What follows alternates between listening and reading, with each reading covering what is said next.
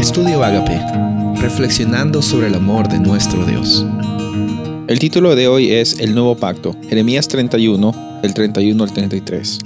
He aquí que vienen días, dice Jehová, en los cuales haré un nuevo pacto con la casa de Israel y con la casa de Judá.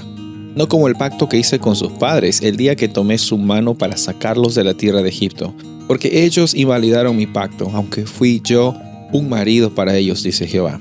Pero este es el pacto que haré con la casa de Israel después de aquellos días, dice Jehová.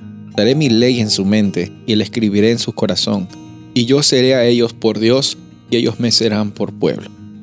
Aquí hay un, término muy importante que es muy malentendido también por la, comunidad cristiana. Es este término que se llama el nuevo pacto.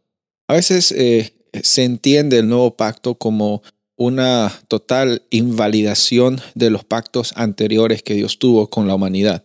Y no es técnicamente correcto, porque como hemos visto, los pactos que Dios ha tenido con Noé, con Abraham, con Moisés, con diferentes personas a lo largo del Antiguo Testamento, no invalidaron, sino confirmaron la intención de Dios al querer escoger o al querer revalidar el contrato o el compromiso que él tiene con esas personas para que por medio de la libertad de esas personas todas las familias del mundo sean libertadas. En otras palabras, el pacto no es un club especial de personas, sino es el medio en el cual Dios derrama sus bendiciones y efectúa el plan de salvación.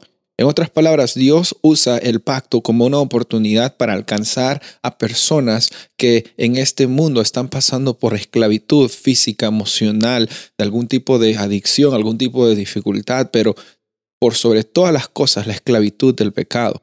Vemos que el nuevo pacto en realidad llega a ser un pacto más antiguo que el viejo pacto. En, términos teológicos, el viejo pacto se le conoce como el pacto que Dios tuvo con Abraham y toda su descendencia, incluido el pueblo de los judíos, etcétera, etcétera. Eso se le conoce como el viejo pacto. El nuevo pacto en realidad es más viejo que el viejo pacto, porque el nuevo pacto, como vemos también incluso en Mateo 26, Jesús mismo dice que su sangre derramada, su sacrificio, es lo que considera ahora eh, Dios como un nuevo pacto, un nuevo compromiso que Dios establece para reconciliar al mundo consigo mismo, para que estemos en, en una situación justificada ante Dios y también para que podamos ser de bendición a los demás. Cuando encontramos en la Biblia entonces el término nuevo pacto, recordemos que no necesariamente se trata de invalidar, sino es que Dios nuevamente eh, refresca sus misericordias, renueva sus misericordias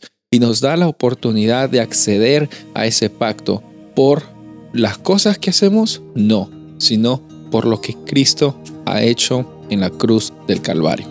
En esta ocasión es mi oración que tú reconozcas la importancia de este nuevo pacto para nosotros. Y cuando Jesús vino a este planeta, vino a este planeta pensando en ti, pensando en mí, para que tengamos vida y vida en abundancia. Soy el pastor Rubén Casabona y deseo que tengas un día bendecido.